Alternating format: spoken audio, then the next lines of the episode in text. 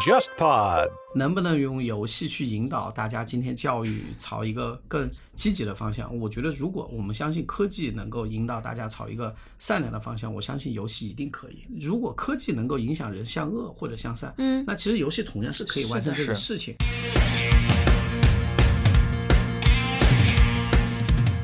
你好，我是 Bessy 李倩玲，目前身份是一位投资人。过去三十年，我的职业生涯跨越海峡两岸，几乎都在和广告行销行业打交道。我把自己的商业观察和思考记录下来，通过这本备忘录分享给大家。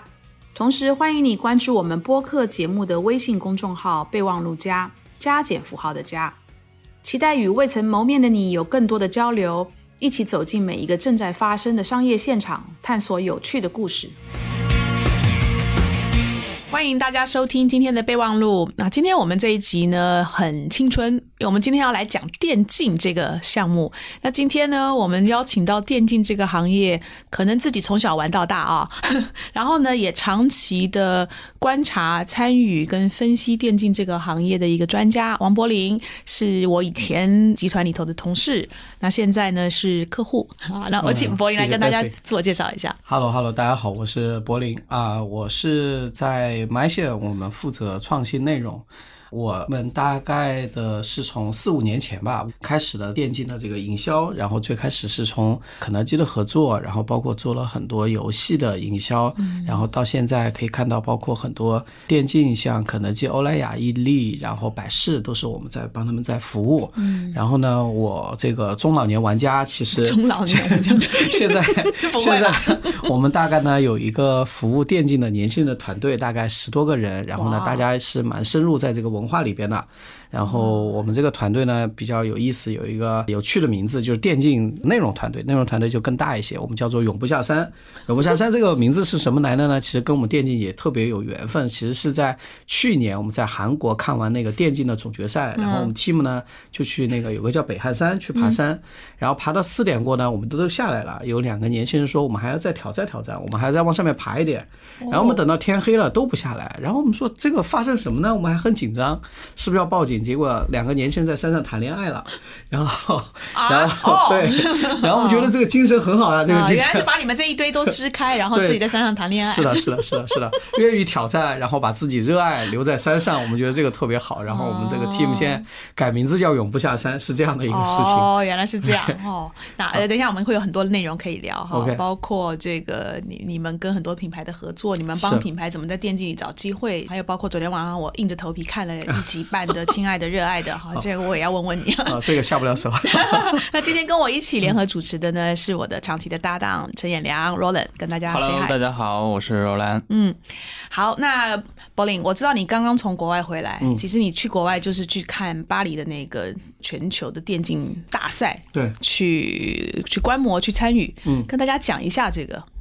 巴黎的电竞大赛。巴黎呢，其实我们去的时候呢，会感受到这次呢，其实中国队夺冠呢，还是有一些意料之外。讲真话，有些意料之外。吗对，因为中国其实在这个今年自己的国内的联赛的时候，很多传统的强队其实并没有表现出来特别强的一面。然后呢，国国际上其实欧洲的队啊非常强，所以这次呢，其实包括最开始在八强的时候，RNG 被 SKT 也干掉了，所以其实大家对这次夺冠没有抱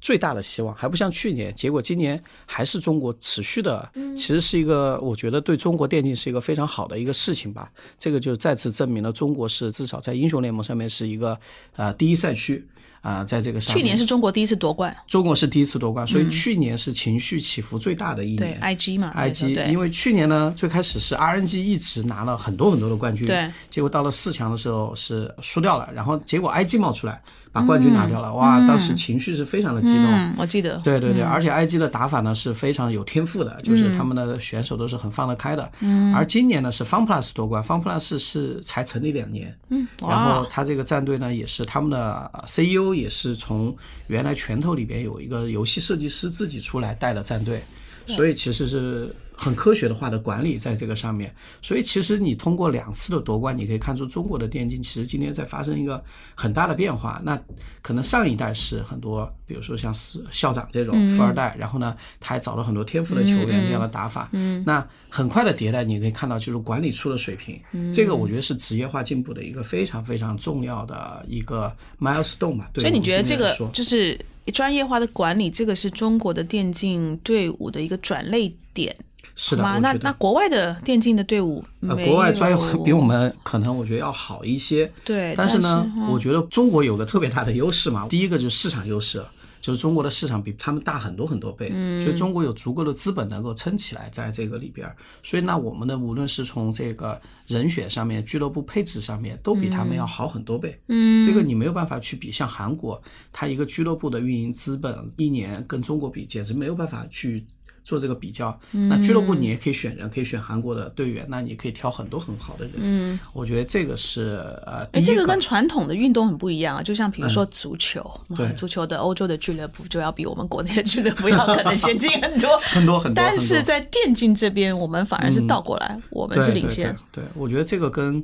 机制有很大的关系。首先，嗯中国大部分体育它其实都是一个跟传统体制是相关的、挂钩的，是所以它会受到很大的限制。而电竞这块呢，它完全是一个开放的生态，嗯，所以纯商业化，资本进来的非常迅猛。第二呢，很多人都可以得到很迅猛的发展。嗯，那我们抛开英雄联盟，像王者荣耀这种简单一点的手游，他们最传奇的有些队，他甚至从一个顶级玩家到专业能够夺冠六个月时间。啊，好，当然，当然它也退得很快，就是就是 这个就迭代很快了，就是我们在游戏里面叫一代版本一代神嘛，就是这个版本出来，大神就出来了，那个版本在更迭代的时候，这个就消退了，它来得快去得快，但是呢，可能像啊英雄联盟这种，它的竞技性更强，然后更复杂的，它会更稳定一些，这个是第一。第二，它跟传统体育，就像你刚才说的。啊，足球国外很强，中国人电竞很强，为什么呢？我觉得还有一点跟亚洲人的敏捷性很大的关系，嗯因为它这个是靠你的敏捷去操纵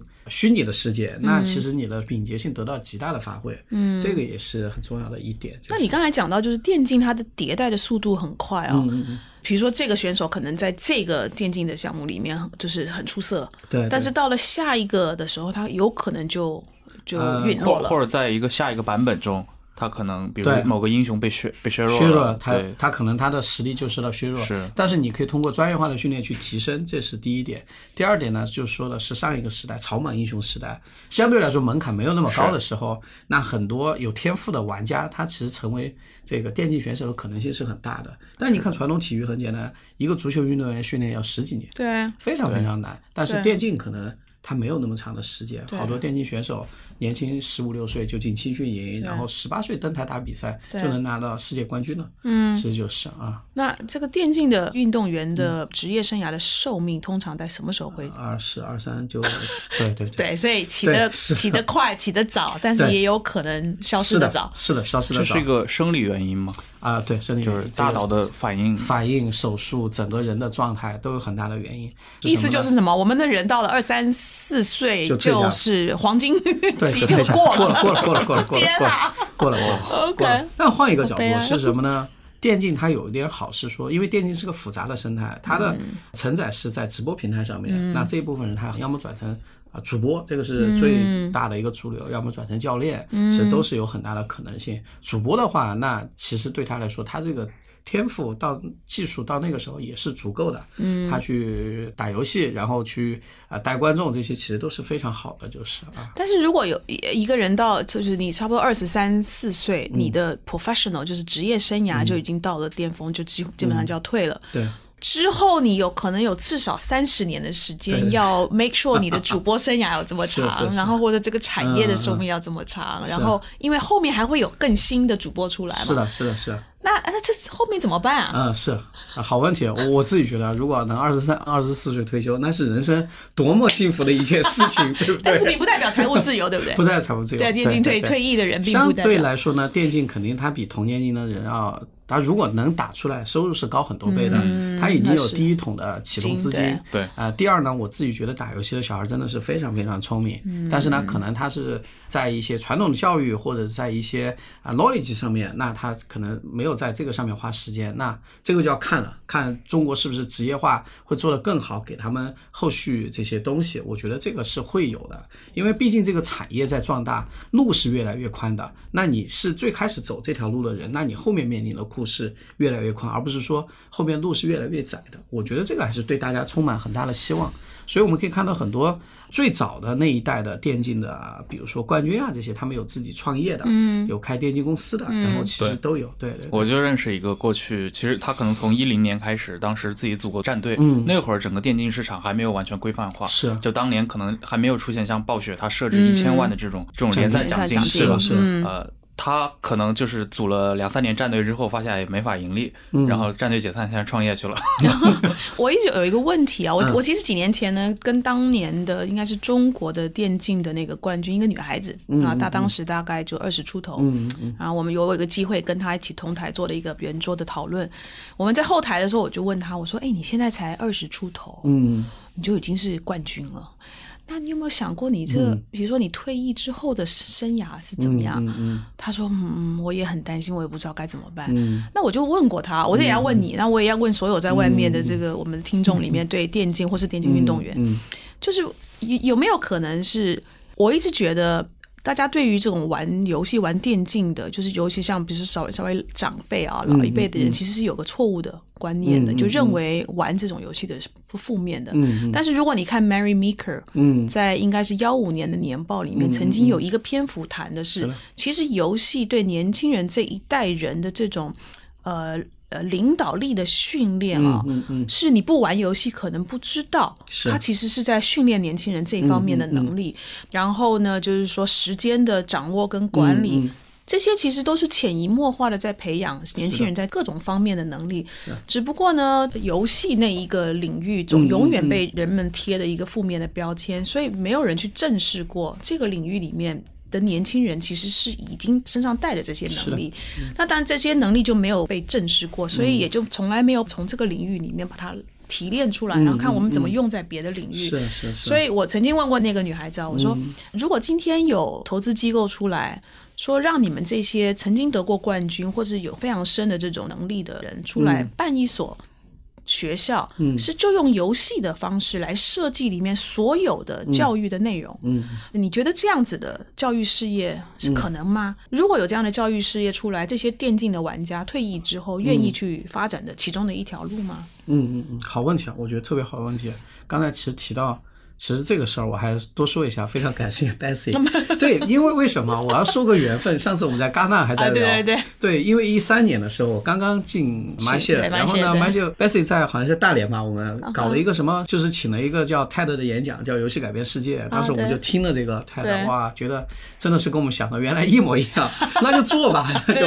对，后面就真的是启动了这个事儿。所以这个 methodology 我是非常相信的。其实刚才说能不能用游戏去引导大家今天。教育朝一个更积极的方向，我觉得如果我们相信科技能够引导大家朝一个善良的方向，我相信游戏一定可以，因为游戏它是一个机制和玩法。对的，在这个里边，如果科技能够影响人向恶或者向善，嗯，那其实游戏同样是可以完成这个事情。我觉得这个是毋庸置疑的，而且你从游戏最开始的基因来说，人可能。连那个语言都没有，我们俩就玩一下，你你弄我一下，我弄一下，其实就玩起来了。它就是游戏。然后最开始围棋也好，这些其实都是游戏。是。那我觉得其实。这个是一个非常非常好的，而且我觉得现在这个小孩的话，他们生长在游戏这个环境中，他会更懂得和别人协作。嗯，就是我在一个虚拟的空间，我和几千万里这个人，我和外国的人全球化，而且我更懂得大家一起去争取一个东西，而且我更懂得给别人一个实时的反馈。嗯，这些东西都是很积极的。但是没有语言障碍，没有语言障碍。当然你要倒回来说，它有负面的，肯定是有负面的。我觉得人今天面临社会的进步，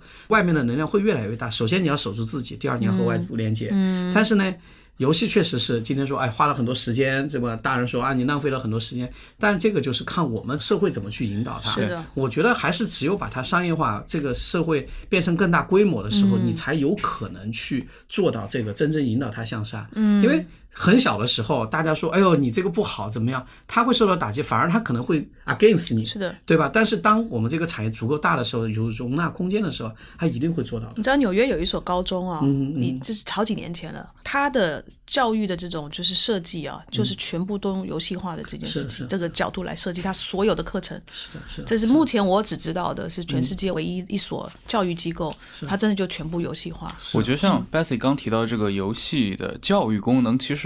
我觉得过去十几十年来，游游戏其实一直也承担了嘛。那像我的很多朋友，像我自己做那个偏文化访谈的那个博客《互左互右》，我们经常请到一些嘉宾，就是一些比如历史学者呀，或者做做译者出身的，他们说自己的游戏启蒙或者对某段历史感兴趣，那就是什么《新长之野望》，或者是说是的，大航海时代文明是的，对嗯我觉得它其实是一个入口，真的是你如果硬要说，比如说日本历史，其实相关的一些著作，直到今天都没有太多的被引进到中国来，嗯大家熟悉他们的历史，就是光荣的游戏，绝对是一个非常重要的一个入口。对。最能还原它的就是这个东西对，，是哦很多人去了巴黎都说，哎，这地方我来过，是的，我曾经爬过的，对对，对爬过。是那我我自己是身为一个母亲啊，我要在这边呼吁一下我们的听众里面，如果有家长，而且是年轻小孩的家长，千万不要再继续把游戏当做一个负面的东西。其实我一直都觉得游戏对年轻人的影响，就是其其实是很多大人没有办法理解，因为大人不玩游戏。对，所以你们可能是一个 first generation 第一个 generation 第一代人是玩着游戏长大的，所以可能只有你们才知道那个游戏里面的正面的能量在哪里，它给到你的正面的影响。所以我我想呼吁所有在外面的家长们啊，请不要呃鄙视。游戏这件事情，正视而且鼓励，然后去了解你的孩子从从游戏里面培养了什么样子的一些的，就是领导的技能，嗯他可能会让你觉得很惊讶。那我们讲回正题啊，嗯那你你在传力就是带领这个团队，电竞是一个非常重要的领域。我知道你们也帮你们非常多的客户找到了跟电竞的结合点。对对，那我知道其实很多的。就是在游戏里面找品牌的结合点，这已经非常多年。嗯，那但是以前总是很粗暴的，就是、啊，要不就是冠名，要不就是我硬在游戏里面植入一个我的什么店。是是是，你们这样帮客户也是找这一类的合作的机会吗？还是你们的观点不太一样？呃，我们有做过这样的事情，这个也不排斥，因为毕竟是个商业行为。我觉得这个，我觉得很对简单的，嗯我觉得这个很正常。这个事情啊、我觉得分两块儿吧，就是一个是游戏，一个是电竞，这是完全不同的东西。相对来说呢，我觉得游戏是一个一元的一个东西。如果从营销的角度来说，它毕竟是一个。有规则一个系统在里边儿，所以其实品牌去跟他合作的时候，很多是借 IP、借虚拟礼物、去虚拟的情感在这个上面做。那相对来说，它的营销周期会短一些。嗯，这个基本上一个月或者是啊两周，其实基本上就能达到啊你想要的这个效果在这个里边儿。啊，这个是第一种情况。第二种情况就是电竞，电竞其实是一个非常大的，它是一个长期的，是一个很生态的。你可以从各个角落去找，你可以从版权方，可以从发行方，可以从直播平台，可以从俱乐部，可以从粉丝各个角度啊，从整个大的生态里边，你都可以找到你自己的角色在这个里边，而且它是一个非常长期性的。嗯，所以两个其实是完全不一样的这个生态。相对来说，可以看到现在其实越来越多的其实是像那个王者，其实它是做的非常好，它和中国文化结合，它做的敦煌系列，还它各个戏剧来结合。那其实品牌在这个里边可以找到很多文化的基因，它可以朝外面走，这是第一个。第二个就是电竞，那天有个统计，我的妈呀，有一百四十个品牌现在已经 在电竞里边了，各种的合作，各种合作，各种合作，所以它还是就是我说的，它是一个大生态，你在各个地方你都能找到自己的位置。对不起啊，我我我可能一开始就应该请你帮我们科普一下，因为我相信我的听众里面很多跟我一样的小白啊，嗯就是你跟我用我们能够理解的语言解释一下，到底游戏跟电竞是什么差别？我们说一下，就是游戏可能就像你打篮球的中间那个篮球，嗯，它就是这个球，嗯，然后呢，但是电竞是它整个生态在里边儿，你球员也好，各种各样的在里边儿。游戏和电竞其实从观众的本质来区别，就是一个是玩的，一个是看的，嗯，这个都不用说了，嗯，但是呢，从营销的角度，最大的区别还是我说的，就是游戏它是一个一元化的一个东西，那它在里边相对来说你的营销周期会很短，那电竞是一个多元化的东西，你的营销周期也会很长，那电竞是非常多的整个生态在参与看非常非常多的战队玩游戏吗？是，他们其实是基于一款游戏，是基于一款游戏。基于一款游戏，那每个游戏有自己搭建的这个生态了。那游戏是电竞的一个元素。对，你看，吃鸡有自己的生态，嗯。英雄联盟有自己的生态，嗯。王者有自己的生态，懂。包括国外的 Fortnite，它有自己搭的这个生态在里边是。那生态的话，它又借助很多了，比如说有这个直播平台呢，是分了很多的，嗯然后有自己不同的俱乐部，有的俱乐部说我有能力 cover 很多不同的游戏品类，嗯那包括小众一点的非法到大众一点的这些都有懂，它是这样的。所以，如果只是赞助一款游戏或者植入一款游戏，那就比较悲剧了，对吧？因为那个是整个生态，你去赞助电竞，对是不是电竞会更线下一点？因为很多啊赛事它在现场，比如说你们会去到巴黎，是是是，其实电竞真正其实它线下，我们觉得它的相对来说，呃，你要跟传统它还是有挺大区别的。只有像世界赛可能才会达到几万人的规模，平时可能它还是几百人在这个呃俱乐部电竞馆看，然后呢，更多还是通过转播，这个量还是差距特别大的。呃，游戏呢，其实不是说它的玩法。啊，不好是说它这个点你要用好，特别好像我们原来做的，比如说阴阳师抽 SSR 跟啊肯德基到店，那它其实是把一个点放的特别大，是所以就是看你在营销中你的需求，你自己想做的事情，还有你自己对于这个事情你的长期的决心，我觉得都是不同的。在还有就是品牌丢什么资源，像比如说肯德基，因为它全国四五千家的店，对对对嗯所以这个线下的渠道跟这一款游戏的就做到了一加一大于三的这种是的，是的，效果，对吧？是的，是的。但如果你没有丢一些资源进去，让它嗯放大的效果，那就就有点可惜了。对对对，是的，是的，就像那个很出名嘛，MAC 他们那个唇膏跟那个啊王者荣耀在玩，其实他也是他自线下的体验做得非常好，嗯，那让这些玩家他觉得，哎，我今天在一个很时尚的地方还能找到我自己文化的一个嗯连接，那他就觉得这个事情很好。是的，那现在所有品牌都在看，嗯，转化率。那我可不可以问你一个问题，嗯就是做这些电竞啊合作嗯或是赞助的客户们，当然这是一种文化的参与啊。是是是但是我相信客户一定会说，哦，我今天花一千万、几千万去赞助，他要带给我多少的 sales？是是你你你这中间看到的这个转化率，比起比如说直接做一般的 content 的结合的转化率，或是电商的转化率，这种比较，你比较过吗？嗯，我们有，肯定有，嗯必须的啊。对，我相信。对对，但我觉得还是我们说的，我们综合性来看，电竞首先它是个生态，其实你在里边可以找到特别多东西。我们在电竞里边有非常多的转化，那这是第一。第二的话呢，那我们还有包括让主播来去帮我们带货，也会有这样的事情。但是呢，就是看品牌你怎么去想，你是来我就要收割这个事儿，那它毕竟是个圈层，嗯，这个圈层其实是有门槛，非常高的门槛，嗯，啊越来越高，因为现在你进来的人越来越多了，原来那些老的那些人他可能要把楼垒高一点，说你们不要进来，对吧？嗯对那这个时候其实是会发生冲突的。如果你是抱着一来就收割的心态，那其实没有人会喜欢你。嗯我觉得最重要是先让玩家爽，用户有一个好的感受，嗯剩下的其实。你才能找到你在里边存在的理由，这个特别特别重要。就是，嗯当然有些你说短期的做法，我觉得也也可能会成功，但是你用短期的做法去长期看，那一定不会成功，就很功利。很功利。对对对。那这些玩家其实马上就感受得到。对对对，功利呢，你要说有时候打一个很巧妙的点，有可能是很好的转换，但是长期来看肯定是不行的。我你经手过的呃结合里面，你觉得最天衣无缝的，或是可能最从玩家的角度来讲最好的一个案例是什么？我们觉得到现在那么多品牌，我们也不敢说哪个是最好的，我觉得都挺好的。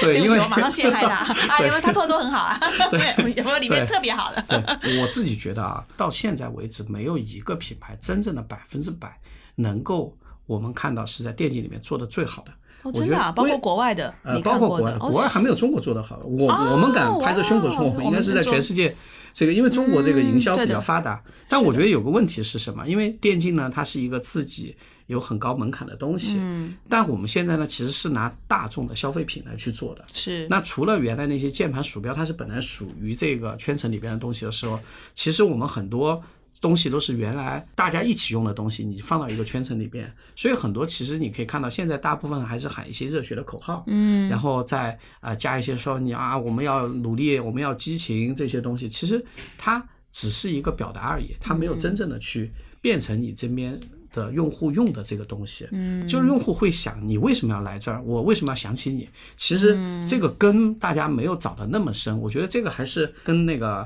整个商业的话呢，它自己的这个机制有很大的关系，这是第一。第二的话呢，可以看到现在大家逐步在改变这个事情。是啊，有几个案子我可以讲嘛？那包括我们肯德基做的这个开上校就不用说了。对我们是把内容变成一个工具，变成一个这个实时胜率，把这个工具呢又变成一个人设和一个梗。那很简单，玩家抛一个梗，我还能接住，还接给你。就最搞笑是最开始我们出的这个 Dashboard 一样，所有人都在骂我们，然后弹幕三分钟全部在骂，说你是毒奶怎么怎么样，我们当时都扛不住了，大家都扛不住。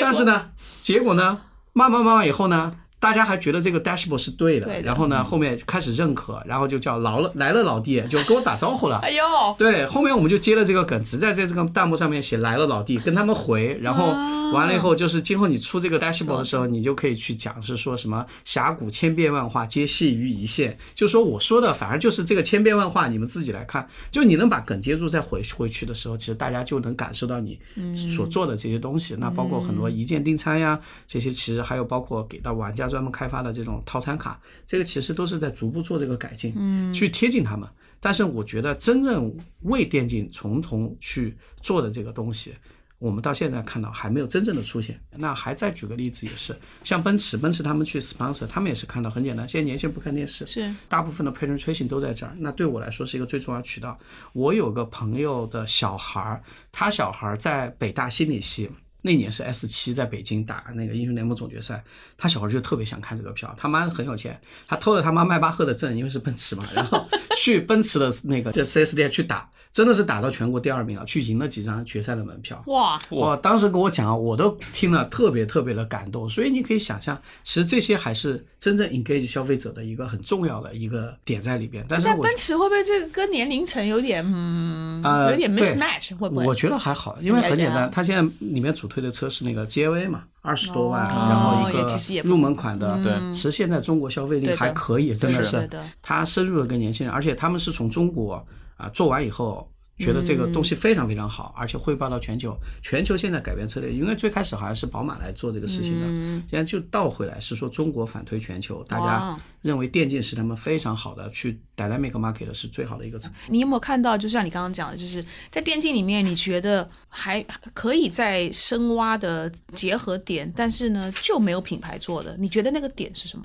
嗯，这个点我们讨论过，呃 放到明年的策略里面。哦哦，所以对 不方便说。不乱说，但我可以多聊聊，就是我怎么那么讨厌每次遇到这种问题？因为我觉得嘛，你客户金主爸爸很简单，一般来说呢，他都会先去切割最大的，我要蛋糕上面那个樱桃，先把这个吃了，然后再去吃其他的东西。但其实有很多细微的东西啊，场景深处的东西，其实是值得去挖掘的。但是呢，很多就会说了，哎，我花了那么大的精力，最后。拿出来这么小一个东西，对我这个市场的规模化其实没有起到很大的作用。但前提是说，我们的营销的这个路径其实有没有变得更 fit 到这个上面？其实这个是特别特别重要的。嗯，那我们可以看到，其实现在很多它除了跟版权合作、跟平台合作、跟俱乐部合作，其实都取得特别好的效果。我倒是觉得，其实还有挺大的空间。我觉得现在其实咱们这样想，奥运会你想想多少年了？一百一百多年了吧？就是体育这个事儿几千年了，电竞。一二十年，嗯啊，英雄联盟在中国明年才是 S 四，所以我觉得这个路太长太长了。是，我觉得是大家没有准备好，是他已经带着我们在走了。就像这次 LV 嘛，嗯，LV 不是跟他们合作嘛，出了那个箱子，然后还有皮肤啊这些嘛，嗯很多年轻会我们在弹幕上面看到，这是我的第一款 LV，因为他买了一个皮肤。OK，哎，这也不错，有这个呃 aspiration 对吧？对对对对，很好啊！我觉得启发了很多人，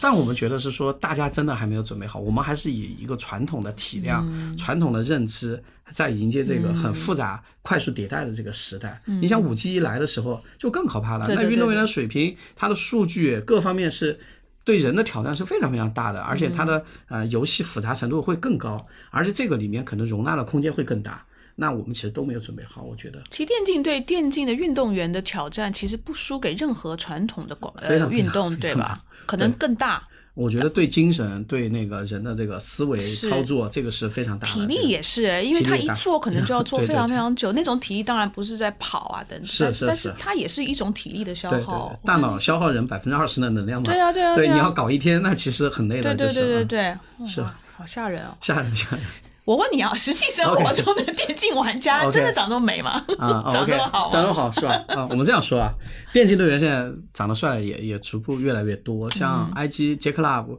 啊，去年是评什么亚洲最帅的一百张脸。哎，真的很帅，真的，你去看，你会喜欢上。他们的粉丝太多了，就是哦对对，粉丝非常多，包括决赛特别搞笑，决赛都是 Fun Plus 在打，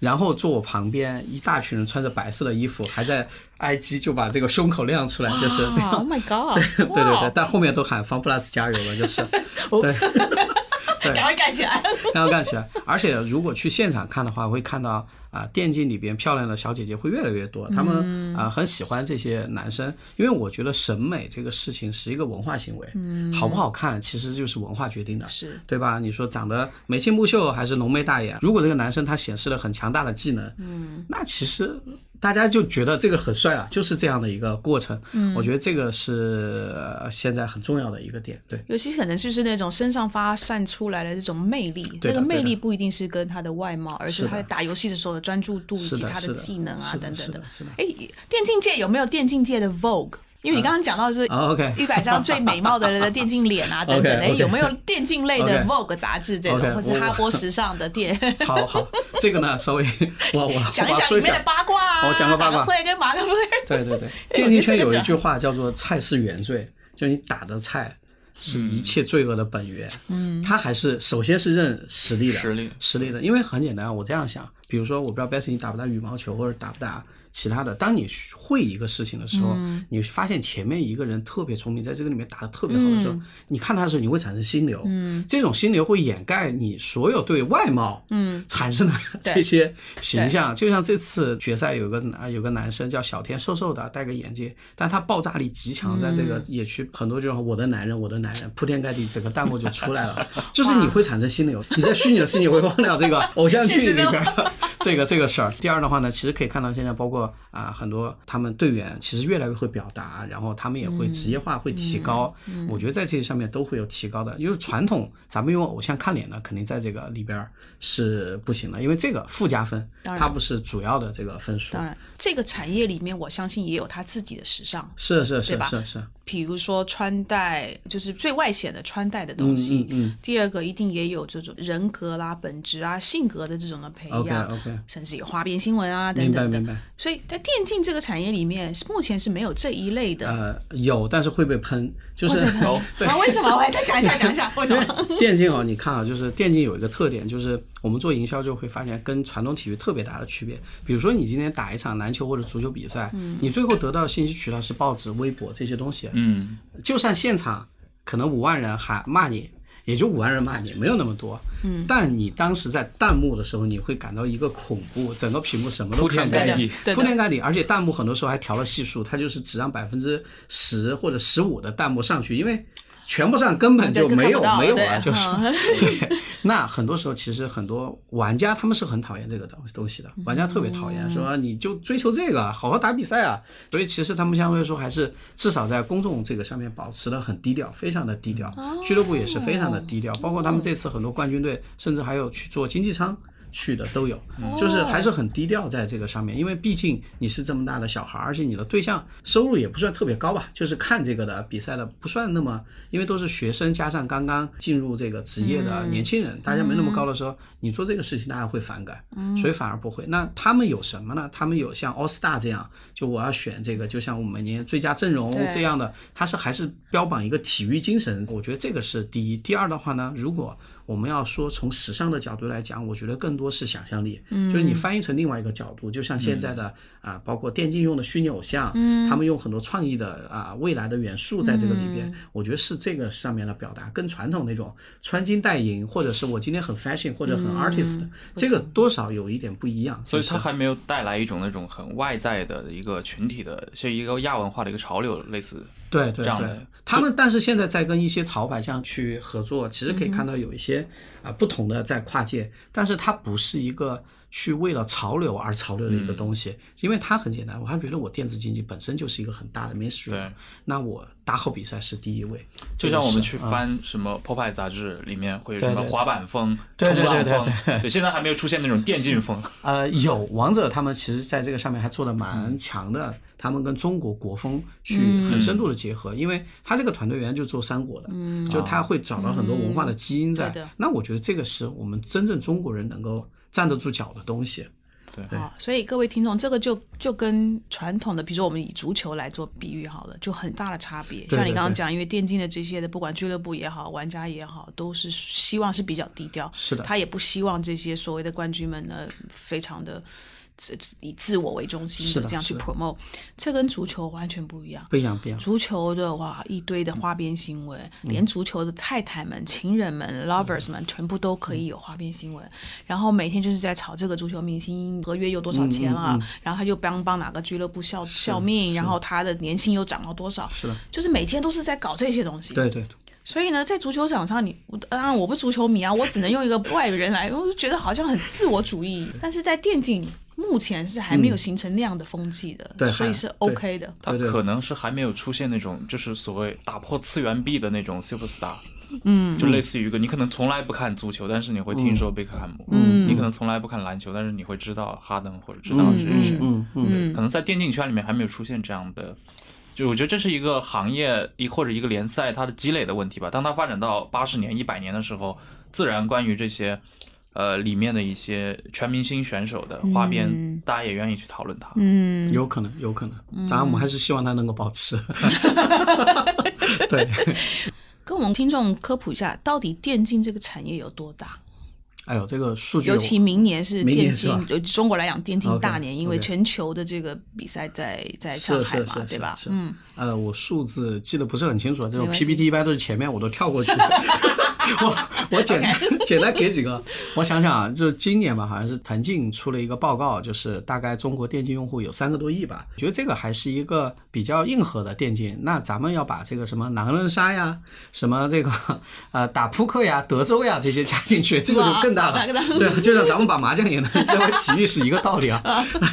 OK，这是第一。第二的话呢，我我自己觉得，你今天把中国的体育拿出来看，其实电竞。我我自己觉得它的地位会非常好。今年你看，今年下决的时候打完这个 Fun Plus，当时是也是中国区的第一名。嗯，报纸这边是国足输掉，然后第二天是篮篮球输掉，然后这边叫中国凤鸣，然后出征欧洲，它是这样的一个状态。是大家在这个上面是完全不一样的，而且产业规模肯定是大很多很多倍的，因为很简单，它的容纳性很大，对而且它的未来前景、科技性都可以在里面去实现。那你愿意去投资它，所以我觉得这个是一个非常大的，而且是还刚刚开始，我觉得是。三亿，我们就是九零后的总人口大概就是差不多六亿多，所以假设我们先说的电竞的打绝大部分还是属于年轻人的天下，嗯是是是那就几乎是九零后的一半的人口嗯，对，我觉得都参与在这个，都参与，而且我觉得如果文化影响的话，几乎是九零后、零零后全部，没错大部分不会太远了，就是没错啊，，没错，对，哇，所以明年的这个上海的这个全球的赛事，你肯定现在很忙哦，很多的客户都要找你们谈，明年可以怎么结合嗯我们？大家都在想，这个确实是，但越是大的这种，你会发现，第一，空间你会越小，品牌的空间肯定是小的，因为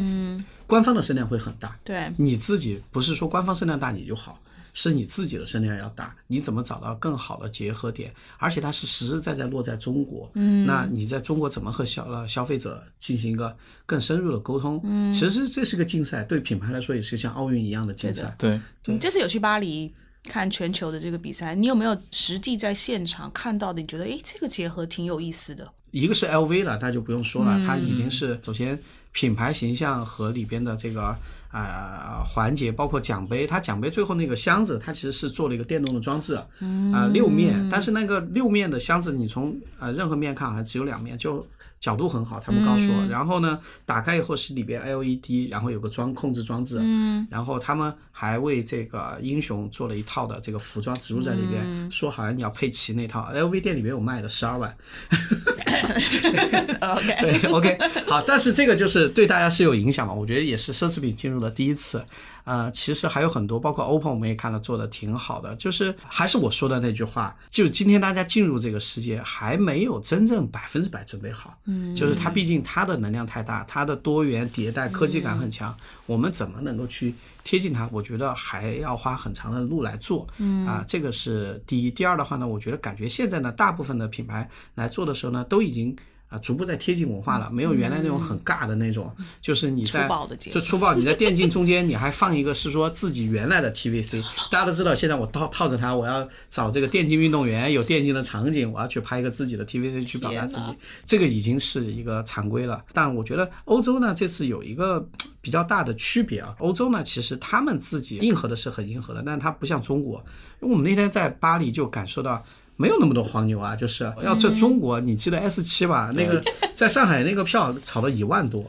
对对对，很吓人，一张票炒到一万。原来是多少？几百块钱吧，几百一千块钱，炒了一万多。天哪，非常非常贵，这个服务器瞬间买票的瞬间就被刷爆。就游戏人口不一样，游戏人口不一样，全程热市。他们那面呢，就是你喜欢的这个你就去吧。这大部分该有奶塞纳河的还是有奶塞纳河，该喝咖啡喝咖啡。不关我事的，我还是去旅游的。中国人还是凑热闹，就是，所以我们对明年还是蛮期待的，就是大家好好准备，我觉得。有很多，这是第一。第二的话呢，我觉得它还是个长期性，不能只是说像奥运一样啊，四年来一次，其实年年都有。嗯，那中国去完可能又去美国，还要再怎么样？而且国内还有联赛，还有很多新兴的，我觉得未来都会兴起。其实这个是对大家的一个挑战，不是说做完这件事儿就结束了。但是用一个比较有系统的、有系统、长期的投资的这样的一个角度来去看怎么跟电竞结合。是的，是的。可是会不会明年，因为它是一个全球的，就是总决赛，会不会有很多很好的？机会都已经被全球的品牌从总部那边都已经给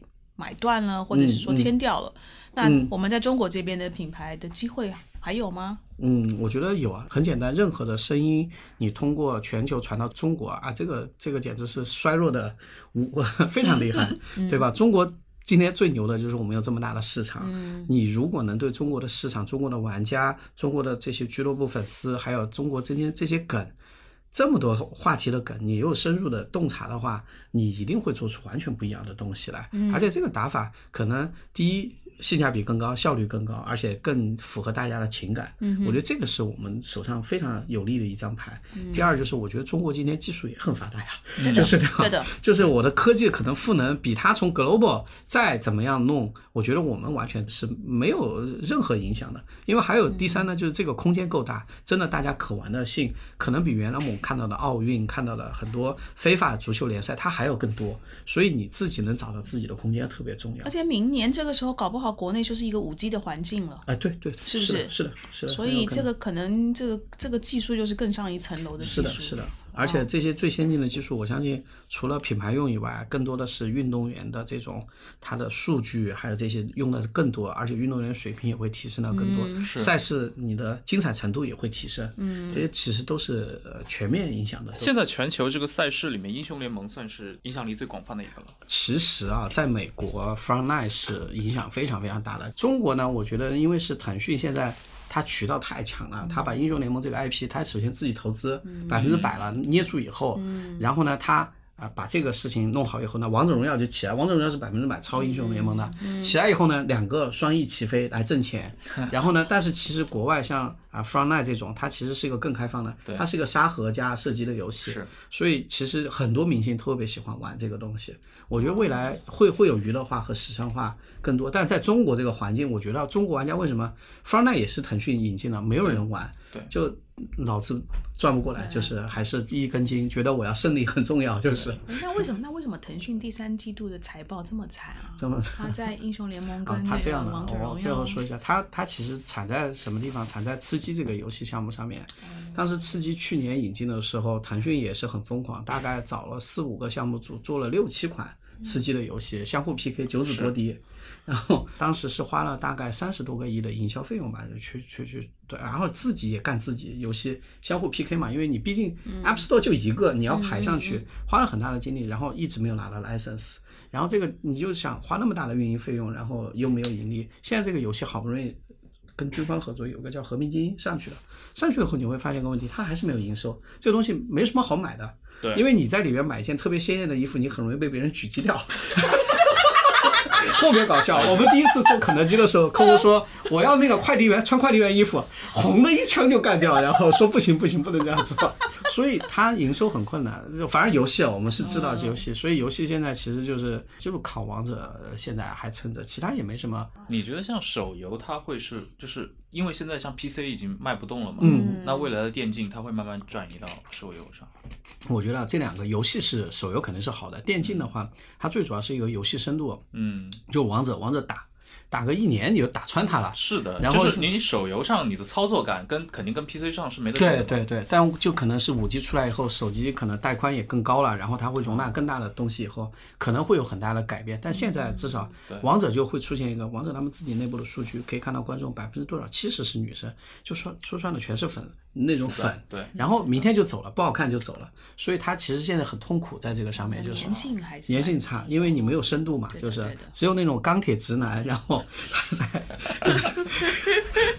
这这个就是两，我觉得任何东西都有两面性，就是是是是。是哇，那像传统的像一些在做单机啊，对对那样的，像育碧、像任天堂这种对对对。这样的公司，他们本身在品牌在营销上，其实，在他们原来那个领域是做发行商嘛，是做开发，是是他们是是。很成功。但他们在电竞这块，他们有几乎就我觉得很难了，就是上上一个代了，就是还有一个点呢，我觉得就是你刚刚说发行这个词，因为国内几乎是被腾讯垄断了，因为看到所有的直播平台都是腾讯啊投了钱的。第二就是你可以看到网易任何的游戏，在你进直播平台，刷第二屏都刷不到，因为全部给了钱，就是你不准让它上，所有的主播我买断，所以其实这个是非常可怕的一个一个事情。那我们节目的最后有没嗯有宝林想要代表电竞这个行业，对于我们就是备忘录的听众们，我嗯相信听众里有很多都是我们这个业界的从业的人士，嗯有没有什么你想呼吁的事情？好其实最后说一下，还是回到我们最开始 Bessy 跟我聊的，我就觉得这次中国夺冠，我觉得跟过去有一个特别大的一个区别。嗯，这次真的是管理出水平。嗯，我觉得这个是。啊、我们去过去多少年其实很少看到了，而且我相信不仅仅是在电竞，可能在中国企业里边也很少看到了。这个中国队，他其实他手上的这些队员，他不是可能最贵的，也不是最大牌儿的，也不是最有天赋的、啊。当然，他们现在可以说最有天赋了，但是我觉得他们真的是从管理、从数据这个上面做出水平，我觉得对我们所有人的启发都特别特别大。我觉得你有一颗平常心，然后。把你所有从数据得到的一个洞察应用在日常，而且日复一日的积累，在这个上面，我觉得这个威力是非常强的。所以这次通过这个事件，我会来对我们团队大家都聊得还蛮深入的，就是怎么你通过管理能够去造成一个变量，我觉得这个是。值得我们去看的。电竞，我觉得对电竞其实我觉得这个未来很大，但是这件事儿对我们自己的启发也很大。所以如果我要呼吁的话，我觉得是说大家能够保持一个平常心，从管理上面真正出水平，这个是很重要的。嗯，对对对好，那今天非常感谢宝林的时间，跟我们做了这么多精彩的分享。嗯，我还想，如果你有再有机会的话，我们再录一集，特别去讲这个数据管理的。在电竞里面，你所看到的这个转类点，我觉得这是一个有意思的。是的那这里面有没有一些企业主可以拿来参考的这是种学习？是是是我觉得这个是有有意思的内容，好的好吧？如果你有时间的话，好的哎你公司允许的话。那今天也感谢陈彦良跟我们一起联合主持，好谢谢谢谢谢谢大家，谢谢。